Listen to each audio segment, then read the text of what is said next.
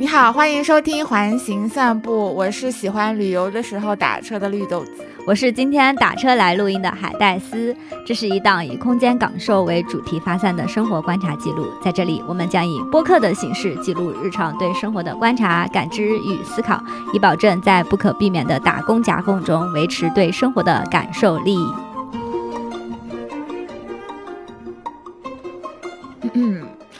本期是一次突如其来的更新，我们每次不都是突如其来的更新吗？但这次不算吧，因为上期已经出了，大家都知道会有下期。对哈，有介绍的哈，应该是这次是一次蓄谋已久的更新。因为上期我们邀请了嘉宾沙发儿聊了聊关于打车的那些故事嘛，但其实更多的是基于我们自己的经历跟感受去理解出租车这个空间。在准备节目的过程中，我们其实也逐渐开始萌生一些好奇，就是对于出租车的主人，真正每天在使用这个空间，在城市里穿梭的司机来说，他们和车的关系是什么？和城市的关系又是什么呢？对，我觉得出租车跟城市的关系还真的很奇妙耶。我之前有个朋友问过一个问题，他说：“你觉得都市感是一种什么感觉？或者说？”什么样的场景会让你有在城市里的感觉？当时我脑海里就有一个非常具象的画面嘛，就是不知道你看过那个纽约大都市剧《欲望都市》没有？就是每次那个 Carrie 出门的时候，他就站在他家门口，大声一喊一句 “taxi”，就真的有车停在他的门口。出门即可打到车。对，然后他走在大街上，就是他们随手一招，又有一辆车可以停在他的身边，就感觉随处可见的出租车。车在我看来就是非常都市感的一种体现耶，就像上期你说的那样，就是感觉出租车和打车这个行为还是属于城市里的产物，就是出租车的密度决定了城市化的程度，对堵车的程度。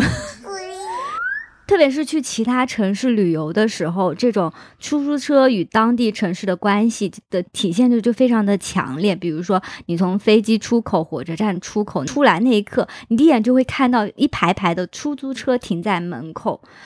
我感觉出租车好像就是旅客对每个城市的第一印象一样，而且就是打车是要排队，还是你又可以畅通无阻的坐上一辆出租车，也很影响了你你你今天来这个城就就就对这个城市的印象是吗？对对对对对，就是就每次在上海打车都是要排很久的队嘛，但是有的时候就是去别的城市打车，然后就觉得一排排出租车等着我，就有一种哦被迎接的感觉，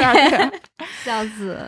而且我们在自己生活的城市打车的时候，一般不太会跟司机聊天，就是一副疲惫的都市人模样。但是我们去旅游的时候呢，跟司机 聊天的几率就会非常的大，甚至在平时自己生活的城市都。嗯，不太会经常打车，就能坐地铁就坐地铁。但是出去旅游的时候，因为对城市还不是很熟悉，所以会想要去打车。现在回忆起来，我那些比较印象深刻跟司机聊天的时刻，好像也都是发生在旅游的时刻。而且司机也是在旅游过程中第一个会接触到会聊天的当地人。哎，就像我们刚刚说的，就是你到了一个新的城市，不管是坐高下高铁还是下飞机，就经常会通过打车的方式去进入到这座城市。那这个。时候，其实我对这座城市的了解是很少的，但我同时又充满好奇跟期待。在我身旁的司机刚好又是非常了解城市的角色，这个需求供给就对上啦，然后就会很喜欢问司机问题。那我就很好奇，那旅游的时候你会问司机什么问题我一定会问的问题就是有什么好吃的餐厅，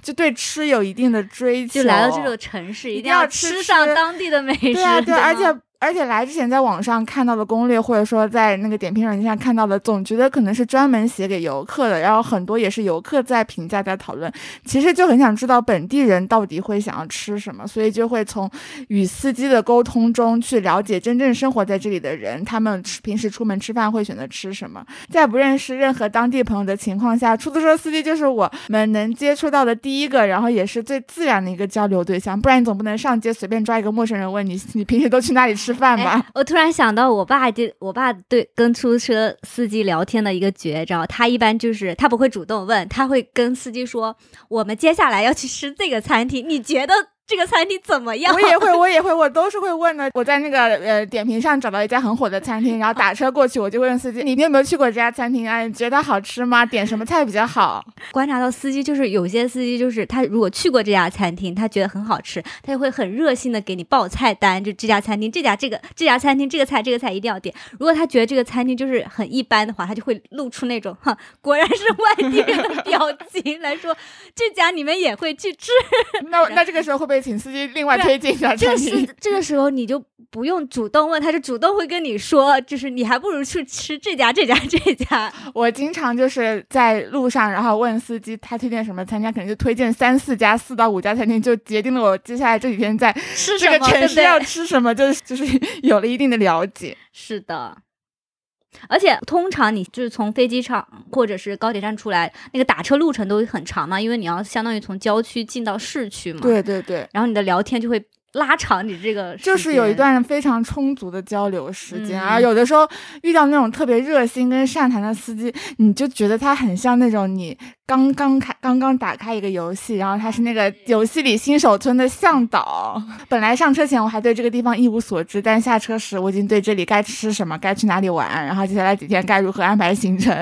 甚至对这座城市以前是怎么样的，现在是什么样的，这几年有什么样的发展，都在脑海里有了一些清晰的画面，就很像那种新手指导呀。下了车之后就带着一些呃对于这个城市的基本了解跟基础知识，更加有底气的去完成接下来的探索。我我。我的感觉就是跟出租车司机聊天，就像开启了，就是就像你去了一个博物馆，然后你突然开启了那个语音导览了一样。你如果让他打开了话匣子的话，就是我小时候我跟我爸出行，我爸是一个坐在出租车上一定要坐副驾驶，一定要跟司机聊天的这么一个人。然后他就是每次上车就会问司机是哪里人，如果司机说他是本地人之后，他就会开启一些就是我对这个城市的曾经的印象那种类似的那种。知识输出，然后司机呢就会纠正他，对，纠正他，然后对我们进行一些这座城市的历史文化，然后曾经是怎样的，现在是怎样的一些那种知识输入。某种程度上，这一路上都在学习，感觉是一个访谈。是的，就真的很像语音导览一样，因为他，你想他会边开边边开边，然后对对对，然后你们现在看左边啊，这栋大楼，这个曾经是什么什么什么样？我想起我之前去新加坡的时候，就是小时候吧，跟家人还有父母还有父母的。朋友一起十个人浩浩荡荡去新加坡，然后就是因为刚下飞机的时候打到那辆车，司机导览的太好了，然后家长们就跟他留下了联系方式，然后这位司机还叫来了朋友，我们有十个人嘛，一辆车坐不下，就是 分开分开三四辆车，然后形成了一个车队，接下来几天就带我们在新加坡畅游。某种程度上就是 形成了一段短暂的友谊。我在敦煌的时候也是这样，就是一下飞机，酒店安排的接车司机会问我接下来的几天有什么行程安排。但是因为当时我们已经有了新的计划，就没有跟他约，嗯，呃，包车的事宜。但是我就感觉敦煌的。出租车司机的竞争真的是太激烈了，就人均都是导游是吗？我在猜测是不是因为在敦煌打车的人通常都是游客，可能本地人不太需要打车，所以司机就是某种程度上他们要被迫让自己不只是一个司机而已，他必须要成为导游，他起着向导的服务。最夸张的是我有一次打到一辆车，然后前面就有那个旅游线路选择导览，就是那个摆放驾驶员照片跟姓名的证件旁边写着那种很详细的旅游线路信息，写着去敦煌西线。啊，从西天佛洞到玉门关到地质公园，一天下来，然后几点出发，几点结束，然后包车多少钱？去东线是多少钱？就很像坐那种旅游大巴的感觉，就是都有菜单跟清单在那边，然后司机就是导游啊。就感觉司机就是熟知这条这个旅游城市的每一条旅游路线，然后指哪你打你指哪他就开开你去哪。对 他还会帮你做规划，安排接下来的行程。然后通常司机去订一些那个什么博物馆啊或者演出的门票也都会便宜，他就会问你你有没有订好这个门票呀？要不要我帮你订？就感觉就感觉司司机某种要有驾驶证，还得考个导游。对啊，某某种程度上承担了一定旅游社的功能。变成了这座，变成了敦煌的旅游大使 那种感觉。嗯嗯，哎，我想到最近看的一部纪录片，就是叫《出租车星球》。虽然跟敦煌的那种旅游导游还有点不一样，但它出发点也是将出租车司机作为城市导游，以出租车司机的视角来探索这座城市。诶，它有三集，然后每一集都在一座不同的城市，然后通过乘坐出租车拍摄出租车司机的视角来游览这座城市。我记得他那个纪录片简介就有一句话说什么。呃，交通是城市的血脉，因此没有人比出租车司机更加熟知一座城市。嗯，而且它只有三集，很短，但是每一集都是一个城市。我觉得应该多拍几个，对啊对啊，而且很有意思。我就觉得很适合通过出租车司机的视角去 探索城市，因为它就变得很生活化，然后又很有代入感。就是我看这部纪录片的时候，感觉仿佛自己也旅游了一样，因为就很像我的旅游经历，就很像你自己坐在那个车的后座。我记得最深的时候，就是他他们的出发点就是他们一下。机场，然后扛着摄影机嘛，然后他的开片头就是他们在机场找一个出租车司机，让他带着他先问司机能不能在他车里拍摄，然后司机说可以，然后他们上车，然后司机问有没有特定的地方想去，然后他们就直接直接就说去你喜欢的地方哦，我好喜欢这种这种方式啊，下次我也想试试一下。对，我还记得就是他好像是在莫斯第二集是莫斯科嘛，哦，在莫斯科的时候，他们就打上一辆出租车，然后司机就很骄傲的说。好，让我带你们去一些导游不会带你们去的地方。对对对，就感觉不像敦煌那样子，就是司机是了解每个城市那种很火爆的旅游路线嘛。这种的随机感就感觉是出租车司机会带你去那些旅游攻略上根本就不会写的那种城市的隐秘角落，就是可以感受到这个城市更加私人化的一些面相。对，嗯。而且会感觉到，就是每个城市的特征啊、文化、风土人情，某种程度上真的可以从出车和对跟出车的那个对话中感受到这种差异，因为它三级是不同的城市，完全不同的风格。对，像罗马的那个第一集是罗马，罗马司机就是很开朗那种意大利的热情洋溢在脸上。我好喜欢那一集，我看这一集，感觉整个人都被打开了，很想去罗马，是不是？对啊。然后他面对每个人都很快乐，而而且他面对摄像头也可以侃侃而谈耶，因为他还跟节目组炫耀自己的职业生涯载过的那些名人。车窗外影像就是放那个罗马街头，对街头那些片段。他通过车窗拍到那些行人的时候，还有路人就跟他们打招呼，就是那种特别特别鲜明的一个城市的面貌，就很。被感染哦！我印象最深刻的就是他们导演问一个司机说：“你你每天都生活在这么美丽的城市，看着它，你还会觉得它美丽吗？” 然后司机就特别开心的说：“当然呀，对呀，就是有一种，我就感觉到他身为这这座旅游城市的一个出租车司机，他真的非常的骄傲跟自豪，然后可以很开心、很乐意向大家展示我我生活的城市的美好。嗯，他工作应该是挺有成就感的一个事情，而且他肯定是发自真心的热爱这个城，他才可以不用。任何准备的去对随机的坐上来的一座乘客侃侃而谈这座城市的一切嘛？嗯，但是莫斯科那节就完就跟罗马完全不一样，就是你会感觉到，嗯，真的能感觉到莫斯科这个城市的一些那种特殊的气质。这集的开头就是好好几个司机拒绝拒绝拍摄，我不想要被拍摄，然后一脸严肃，好不容易找到一个司机，只是相对于第一集罗马那个。热情，天天笑的那种感觉，他们也是，就是相对于比较严肃一点，比较对，会讨论一些政治的话题。然后，然后连幽默都是那种冷幽默。然后我还记得节目组问他，刚刚这个是莫斯科人的特殊的幽默吗？然后，然后导游说，嗯，就那个翻译说，嗯，笑死。嗯，但我最喜欢的是台北那一集，我感觉。就是台北那一集真的拍出了，就是司机所代表的这座城市天生的那种松弛感。然后就是他下下飞机到台北，问第一位司机去他喜欢的地方嘛？我以为会像罗马那样介绍自己城市那些漂亮的景点，然后台北的司机直接带他们去了龙山寺，就是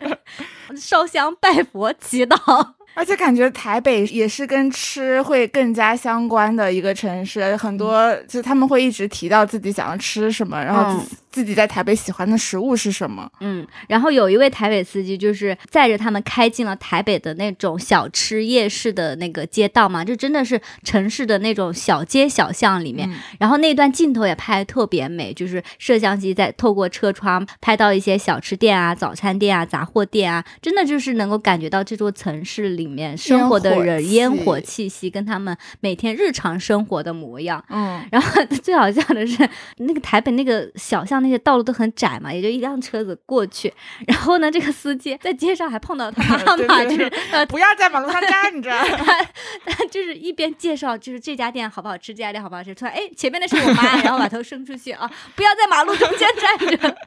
就就感觉你通过看这三个城市不同的出租车司机，你就能看到这三个城市不同的那种文化差异跟那个城市面貌，就风土人情啊之类的。但其实我也在想，是不是有一些节目组的那个，我觉得他们应该是拍了很多遍，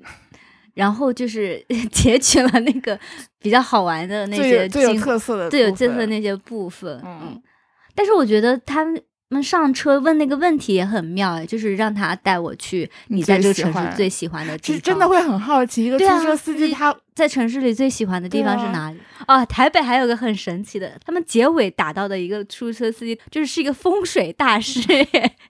直接一路上跟他们跟跟外国友人讲解了，就是中国这个风水文化以及台北这个城市的风水地貌，很很强烈的文化输出，很强烈，而且还直接带他们去了，说我认为台北就是风水气场最强的地方。我就觉得这真的是通过出租车司机看到了一座城市最真实的模样，就是感觉出租车司机就好像城市的一张名片一样，然后他们的性格也反映出了这个城市的性格。某种程度上面，我感觉我们平时生活打车的时候也能。某种程度上也能感受到这一点，对啊，对啊，对啊，其实是很强烈的一个对于出租车司机跟出租车的一个和城市关系的一个感受。是的，我就记得我在东北打车的时候，司机就是特别的热情，然后特别能唠嗑，就感觉他你在像听脱口秀，就是那种 东北小品随口就来那种感觉。比起我们南方的人，真特别比起我们南方，比起我们南方那时候高冷的司机，拘谨严肃、腼腆，对。感觉人人都是小品演员，在东北，特别是出租车司机。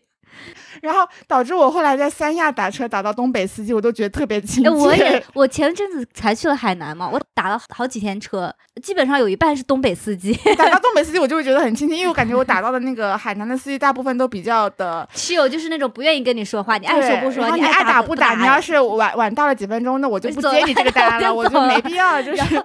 活特别松弛，对，松弛感特别强，而且穿着拖鞋也能开车。然后我记得在海南，我跟我爸要赶火车，然后打到一辆就是海。南本地的那个司机开车，我跟我我爸跟他说，哎，就是司机能不能开快点？我们待会儿要赶火车，但是我们还没有吃饭，我们要先去吃吃个饭。司机慢悠悠的说，没关系，我带你们去火车站对面的一家超好吃。然后他就直接把我们开去了，也没有问我们同不同意。然后开路上还给了一个餐厅打电话啊，两位客人点菜 之类的，笑死。这感觉真的是，就就是很就是，虽然他们就是很松弛，但是他们也很具有当地的那种特色，就是岛岛民嘛，就是那种感觉。嗯。然后说到吃饭这一点，我又想起我在意大利，我有一次一个人去威尼斯嘛，就是下了飞机，觉得因为坐的是廉价廉价航空，就是飞机没有飞机餐，下了飞机就觉得好饿呀。然后我下飞就跟就是司机在送我路上，我就说。要不你先给我开去一个餐厅吧，就是好你觉得好吃的餐厅就行。然后他就开始滔滔不绝的跟我讲这个城市有哪些好吃的餐厅，进行一些选择是吗？对，然后进行一些选择。但是你知道的，就是有些意大利词汇你其实是听 听不太懂的，我也不知道他说的是啥。我就说你就带我去一个离我住的地方比较近的吧。他就自作主张帮我选了一家，他觉得我的那一片住宿区最好吃的一家，然后又开始给我推荐，你一定要点什么什么什么什么那个好吃，但是这个不要点，因为他。家卖的贵啊之类的，然后酒也不要点，你可以就是之后去旁边的超市买酒喝，如果你要喝的话。然后我真的是。经过他的介绍，就是在威尼斯吃到了超级好吃的披萨跟那个墨鱼面，而且很便宜，可能就是当地人知道的一些小馆子。我在海南也是，就是让当地人推荐海鲜餐厅，是我后面反复去吃的海鲜餐厅。我有时候真的觉得，在陌生的城市，如果你路上遇上一个热情的出租车司机，就是可以获得任何旅游攻略里都没有的，就是隐匿在城市的一个那种小惊喜一样的角落。对，但感觉在日本就很难遇到这种司机，就是感觉日本。司机的身份跟乘客的那个界限感特别的分明，而且他对你特别的尊敬，特别有礼貌，然后还会戴着白手套，然后帮你开车门，就是彬彬有礼。但是同时你又感觉到一些距离感，对。就感觉你没有办法跟他聊天，他也不会回应你，他不会给。你一些除了司机以外的这个身份以外该说的话。但这个出租车这个形象也很日本呀，对啊就 就是很严人谨人人都有一定的距离感是的那种，是的就是真的感觉通过打车可以看到一座城市的那个特对征。对，司机因为司机他就是本地人的一种嗯，一种就是一种缩影吧。嗯，就是我们真的是除了打车以外，你很少通过，比如说你在饭店点餐或者买东西，你也只是跟人家有个非常基础的简短的交流，就是服务形式的交流。对，但你只有在打车的时候，你们共处在出租车这样一个比较私密的空间，然后进行了一段通常来说也比较是漫长几十分钟的这样的一个旅程，然后很容易有一些交流。就像你看，你之前说的，就是进入到一个陌生城市，最早接触的本间就是出租车司机嘛。嗯，对，就是非常自然可以通过本间交流的一种方式，所以我在旅游的时候还蛮喜欢打车，蛮喜欢跟司机聊天的。嗯，而且我觉得不仅是出租车司机可以成为城市本地人的一个缩影嘛，出租车本身也像是一个城市的名片，它也代表城市的一种符号一样。怎么说呢？你比如说，你想到伦敦，你就会想到它的那个黑色出租车、哦 Black Cab，、就是很多就是画那种小 icon 代表城市的符号，在伦敦的那里，要么就是画大笨钟，要么就是画那个黑色出租车，嗯就感觉它是代表这个城市的一种一种形象一样。好，确实好像有些人拍城市的照片的时候，会特地把那个出租车拍进去，就它作为一个就是前景划过。对然后冬奥会的时候，日本也想是企图在出租车上做这个文章嘛，他们就想把那个日本的所有就是研究研研发了一款新的出租车，然后想把出租车的颜色喷成跟奥运会代表色那个一样的颜色来宣传这个奥运会嘛。如果这样的话，你想就是城市大街小巷都都是流通着这种奥运会的颜颜色，那你这个城市要办奥运的属性就会很强烈啊！就游客到达飞机场、到达高铁站一出来，看见哇，全是这种奥运氛围的那个嗯出租车，就会很起到一种宣传作用，对加深这个城市正在举办奥运会的这个印象。因为就在城市各个角落，你看到出租车的颜色变了，你就能想到啊，我的城市此刻正在举办奥运运会。会，不过说到日本的出租车，我就想到那个日剧《初恋》嗯就是他们之前不是也是在出租车上做广告嘛？因为女主角就是一个出租车司机，所以在剧里面就有一辆出租车。然后呢，他们就在现实生活中把一辆日本的出租车装成了电视剧里的样子，然后还在上面铺满了就是雪花，然后还有出、哦日剧初恋的 logo 打在出租车上，在日本东京真正的行驶，就那个还在社交网上引起了一定的轰动。哎，某种程度上，我觉得真的是非常好的效果。就是本身出租车上面不是也很很多多出租车上都会打广告嘛，对，然后他们就呃把利用了这个特征，对非常自然的把广告融合到了出租车手。而且女主角本身也是个出租车司机，是呀，就这个联系感就很就强。对，就仿佛可以坐上女主角的驾驶一样，进入剧里的生活是吗？嗯，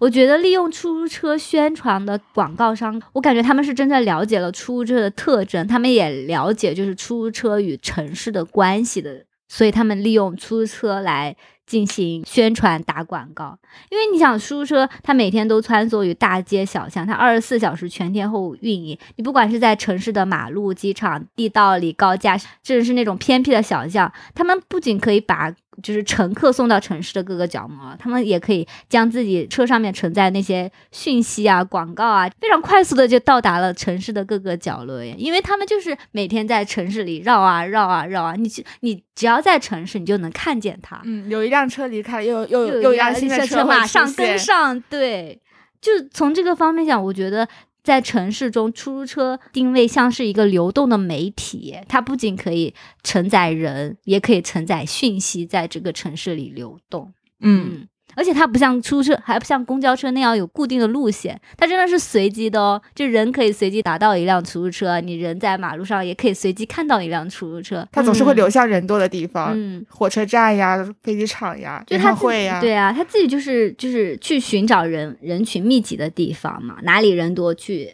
哪里。嗯，好像还有什么研究说什么出租车广告是在户外广告上到达率最高的一种 最容易被看见的广告媒媒体。哎，那现在不是会在出租车内部也装一个小屏幕吗？在那个副驾驶的背后，然后你坐在后座的时候，你就能就是被迫的要看广 告，就很像你坐电梯的时候看电梯广告一样。我觉得这个也很聪明，就是你在那样一个私密的空间，你被迫你反正要看这个东西，只要你打车，哦，某种程度上也很聪明，但是。出租车那个有个好处，你就是可以可以关掉。但有的时候我有的时候还会被那个广告所吸引，因为它它会放一些就是节目的宣传、电影的宣传、预告片啊什么的，感觉 还蛮有效果的。会点声音音量加高加高，笑死！看一看。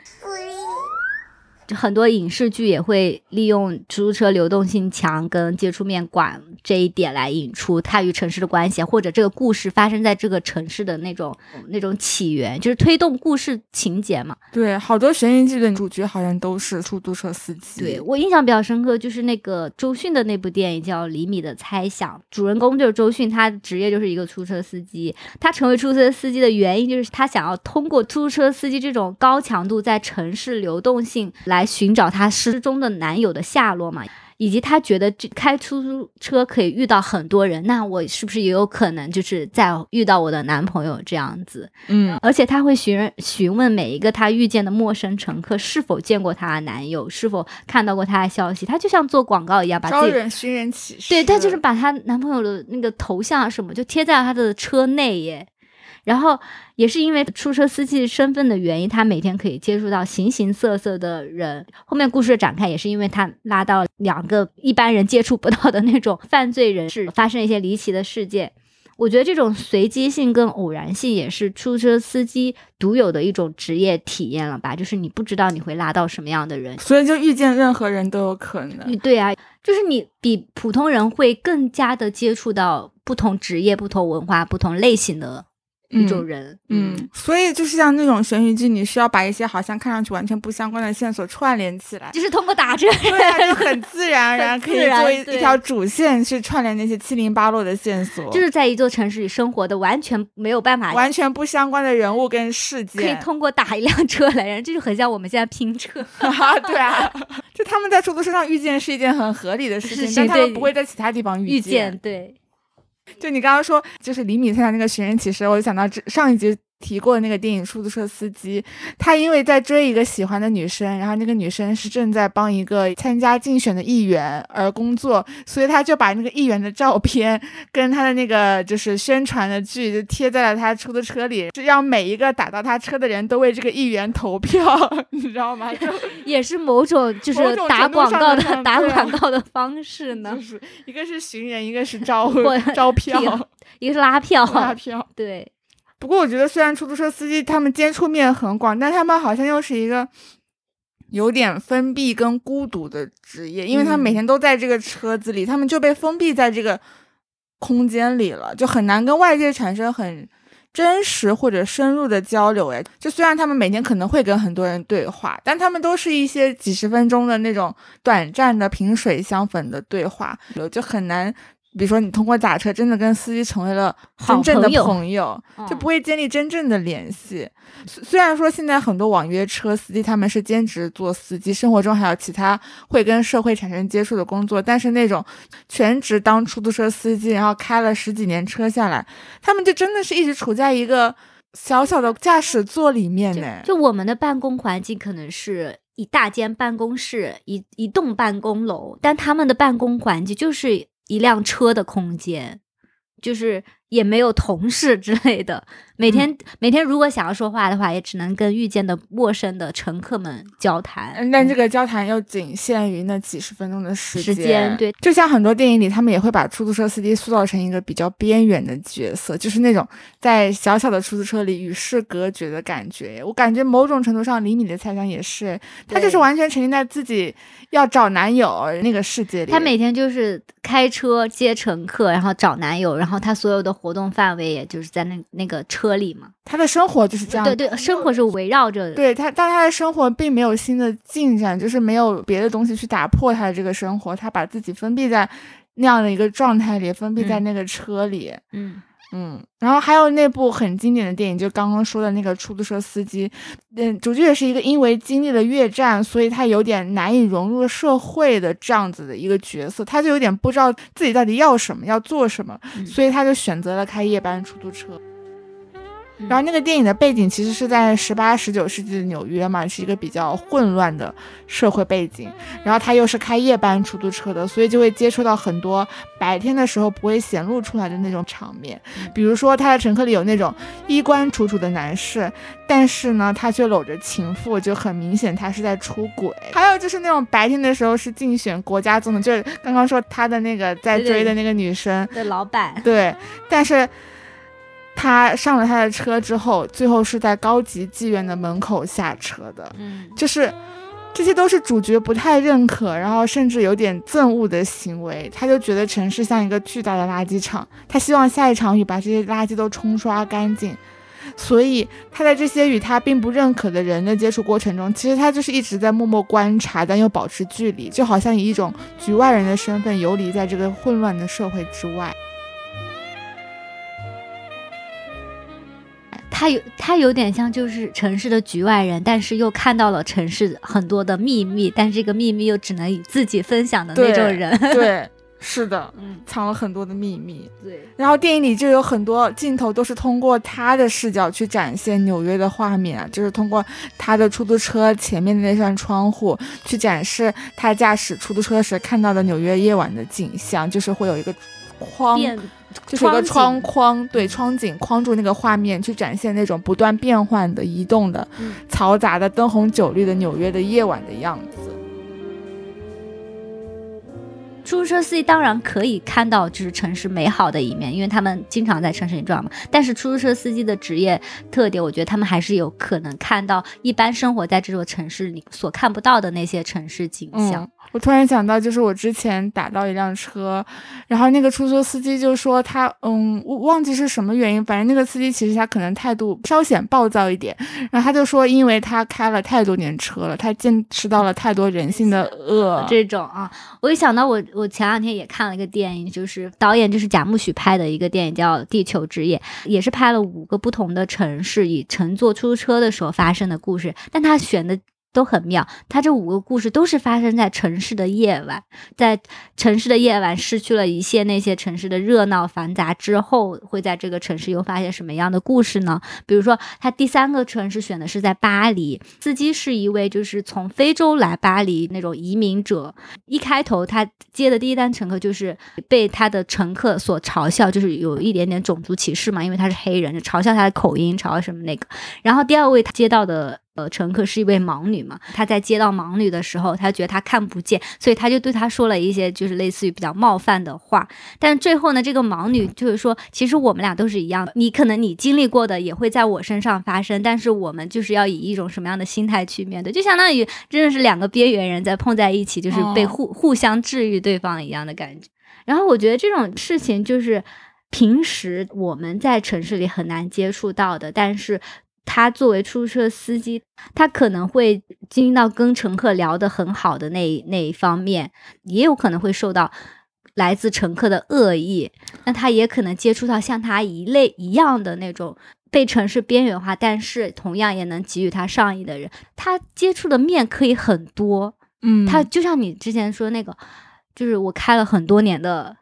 年年的出处，我看看过了太多人性的恶这种感觉。因为很多人他在出租车司机面前，他其实不会武装自己，对他会就是把他当当成一个服务人员。对对对，出租车司机里面那个出轨的乘客嘛，嗯，就是乘客也是完全没有顾及司机会有注意到自己正在出轨，他就是完全无视他，然后跟自己的情妇在那边搂搂抱抱，就是他完全不在乎出租车司机的眼光。但是但是这部电影就展现了司机的视角，就是在默默观察，对。我觉得司机，我觉得出租车司机是一类观察力很强的职业者，因为他们需要就是首先观察路况，嗯，然后就是像之前没有手机叫车的时候，他们其实要通过自己的观察来寻找路上哪些人是有打车需求的人，就他们就是突然一举手，他就能够第一个停下来。对呀、对呀、我我就一直很惊讶，我想说，我站在这么多人群中，然后为什么我一招手，你总是能够 发现我是有什么异于常人的观察力？这可能就是出租车的必修课吧，就是眼耳听八方，眼光四路。而且有的出租车司机他还会观察你，就是你是你是想聊天吗，还是你不想想聊天？天他会根据乘客的反应来决定我到底要不要跟你继续聊下去，我要以什么样的的以什么样的热情程度来回应你。是的，就是现在每个出租车司机车上都会有导航这个事情嘛，但是以前打车司机就是没有导航的，你就只能凭着你对这个城市的记忆力和你平时对这个城市的观察力来记住每一条道路，然后才找出那条路线对，我就。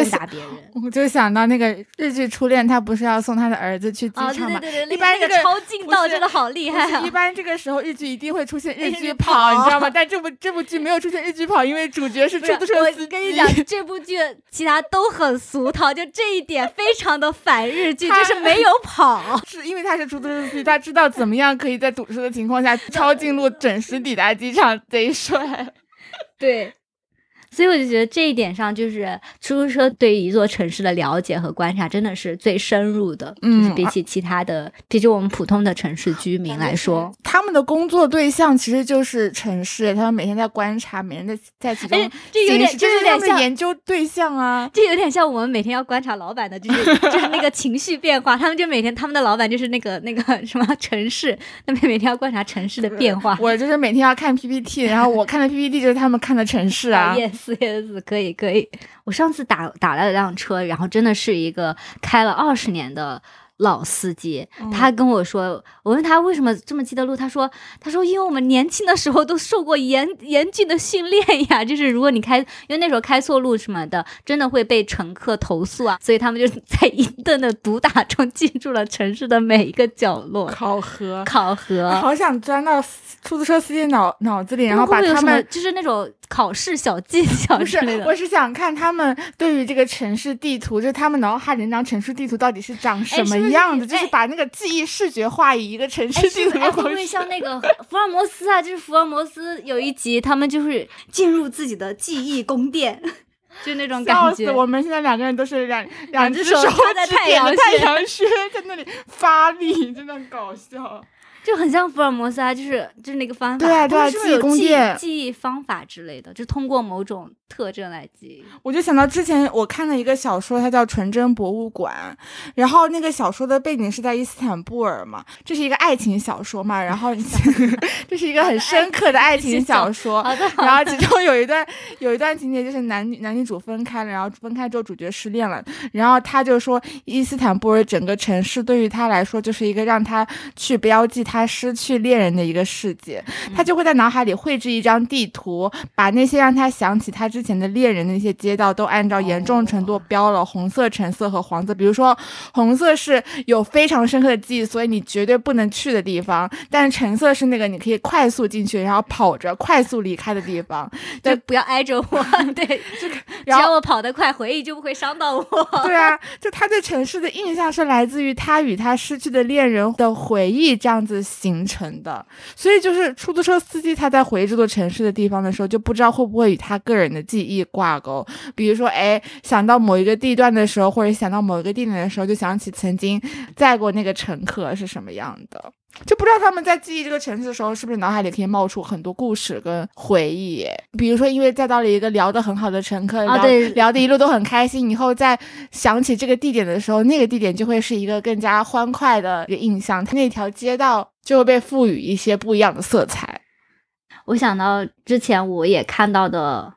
一本书，就是韩国作家接下来写的一本书，就是呃，你的夏天还好吗？就是那本书，它整本书都是描写就是呃城市底层生活人的一些小小的短篇故事嘛。其中有一篇就是主人公是一个出租车司机，然后你刚刚说司机可以通过回忆乘客来回忆路线吗？他他在猜测会不会是这这样样子？对，他在里面 写到这个主人公的独白，就是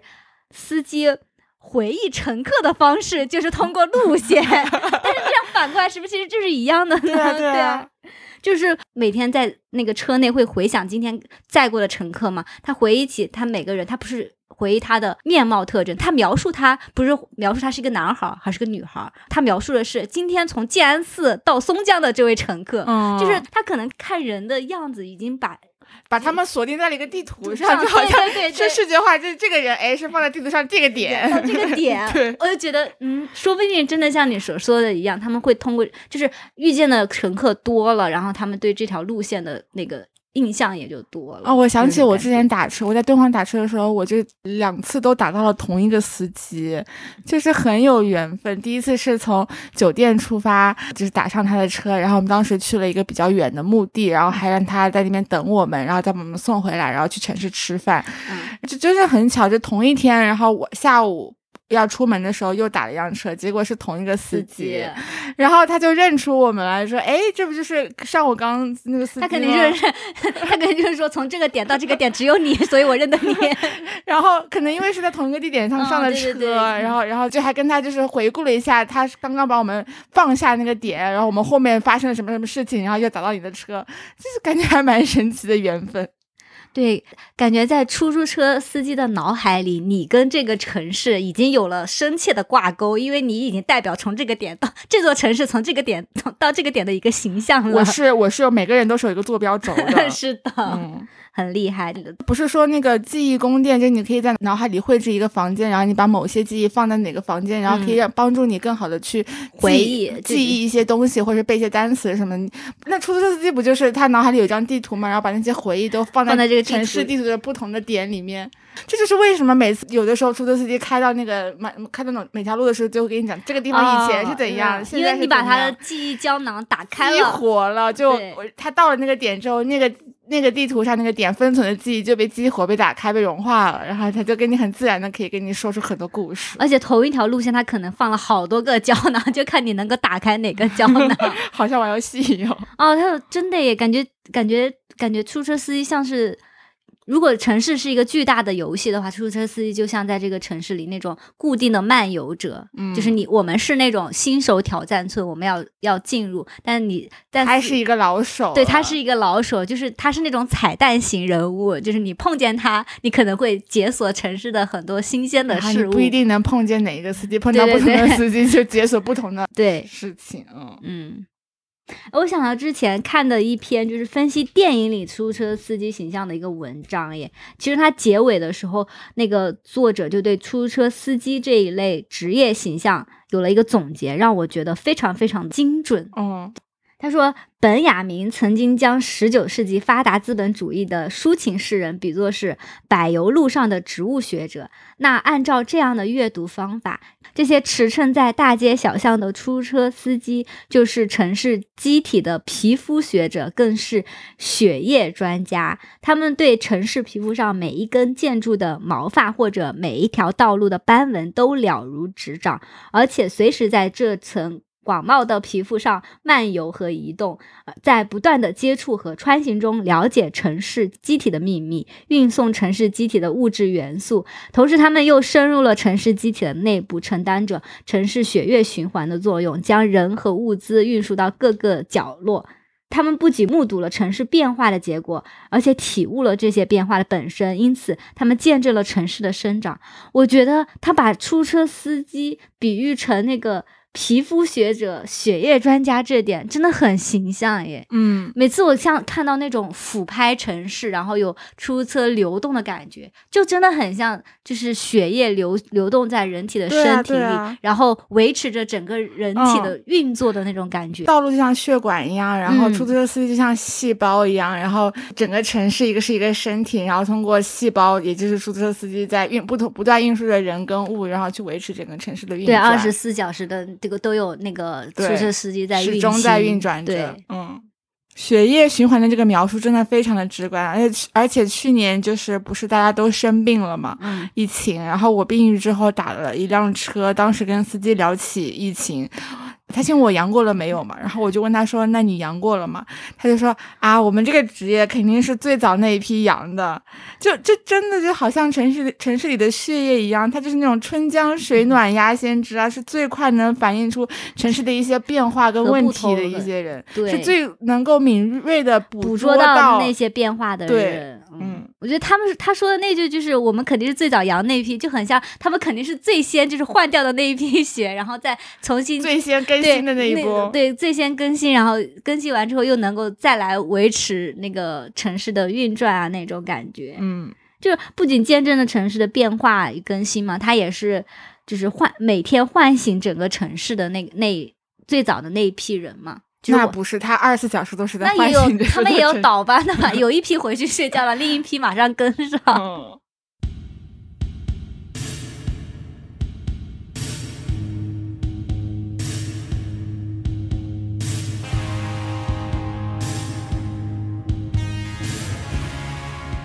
结束啦，我觉得可以啊，你觉得呢？你还有什么就是深刻的话语要表达吗？话筒递给你。没有。感谢辛苦在城市里辛苦工作的出租车司机们。感谢出租车司机在让你在下雨天还可以就是哦对，今天回家。对，今就是比如说像这种城市天气恶劣糟糕，我就我就非常感谢出租车司机。就连就是我们都不想出门工作的天气里，司机还在出门工作着。网约车司机同时也谢谢你。如果我们这一集对你有任何不尊敬的地方，呃，不好意思，我们不是故意的，就是我们我们也是非常感谢你的。我觉得你跟出租车司机是同样重要的。